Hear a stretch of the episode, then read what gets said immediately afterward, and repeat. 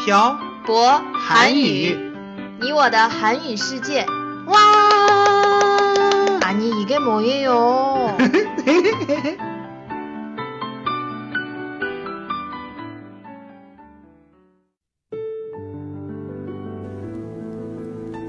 跟朴博学韩语，请在淘宝搜索店铺“朴博韩语”查看课程详情。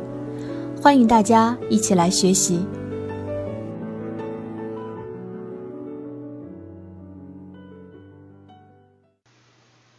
这里是朴博韩语，你我的韩语世界第六十三期电台。文字版可以在公众号“朴博韩语”上回复本期标题“圣诞节”获取。안녕하세요，빡빡한국어의小博쌤이에요。 안녕하세요 여러분 빡빡 한국어의 연동 쌤입니다. 연돈 쌤, 네. 이제 곧 성탄절이에요. 맞아요. 시간 참 빠르네요. 음. 벌써 저희가 결혼하고 두 번째 같이 하는 성탄절이네요.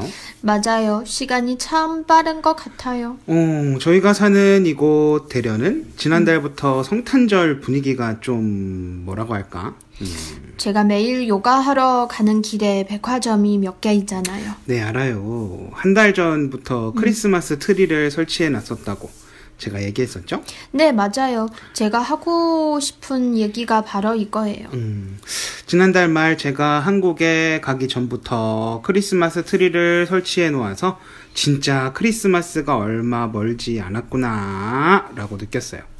그런데 크리스마스하고 성탄절하고 무슨 차이가 있어요? 음, 크리스마스는 영어식 표현이고 성탄절은 한자 표현이에요. 그럼 같은 뜻이라는 거네요. 네, 맞아요.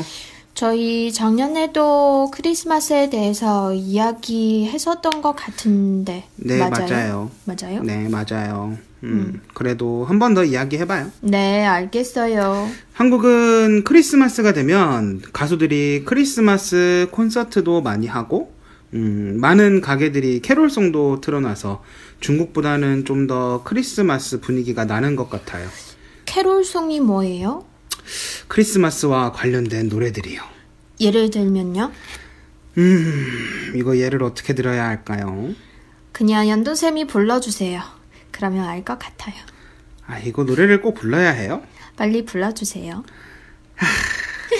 예를 들면 We wish you a merry Christmas. We wish you a merry Christmas. We wish you a merry Christmas and a happy new year.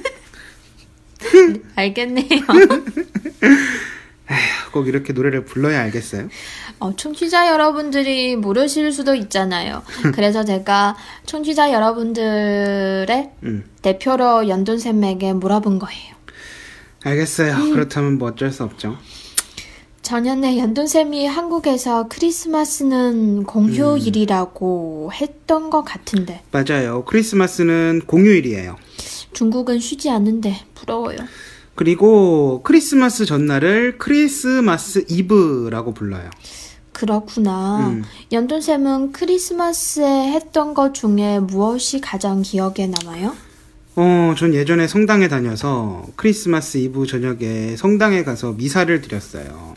그리고 크리스마스 당일 낮에도 성당에 있었어요. 그럼 한국 사람들은 크리스마스에 보통 뭐 해요? 원래 크리스마스는 예수의 생일을 기념하기 위해서 만든 어, 날이에요.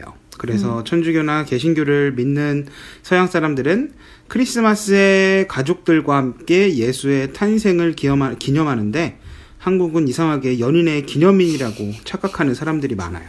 그 뜻은 한국은 크리스마스에 연인들끼리 보낸다는 말이에요? 네, 어, 중국의 젊은 사람들도 크리스마스에 퇴근 후에 음. 자기가 사랑하는 연인과 함께 보낼 거예요.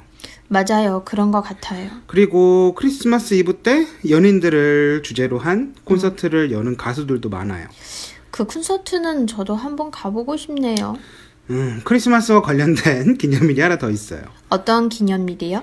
음, 9월 17일이요. 9월 17일이요? 왜요? 음, 9월 17일을 음. 고백데이라고도 해요. 왜 고백데이예요? 왜냐하면 크리스마스가 되기 100일 전이 음. 9월 17일이거든요.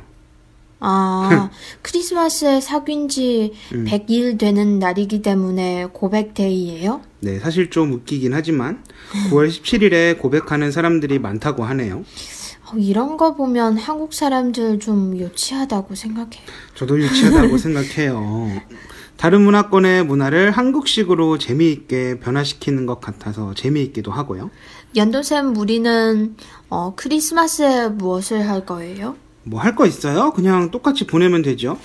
어, 이 남자가 왜 이렇게 낭만이 없어요? 이런 기념일 꼭 다 챙겨야 돼요. 꼭 그런 거 아니지만 그래도 케이크 같은 거 사서 같이 어, 자르기라고 해야 하는 거 아니에요? 태태 씨는 부처님이 태어나신 날에 케이크 잘랐어요? 아니요? 그럼 태태 씨 예수를 믿어요? 아니요? 그럼 크리스마스에 왜 케이크를 잘라요? 그냥 크리스마스에는 뭔가 기념을 해야 할 것 같아서요. 아, 그런 거 할 필요 없어요. 다 부질없는 짓이에요. 알겠어요. 진짜 낭만 없는 남자예요. 여러분, 제가 이렇게 재미없는 남자하고 살고 있어요. 아이고, 알겠어요, 알겠어요. 우리 케이크 예약하러 가요. 연돈쌤 혼자 가세요. 저 삐졌어요. 빚을 일도 참 많네요. 됐거든요. 좀 빨리 케이크를 예약하러 가야겠네요. 음, 여러분, 오늘 내용은 여기까지 할게요.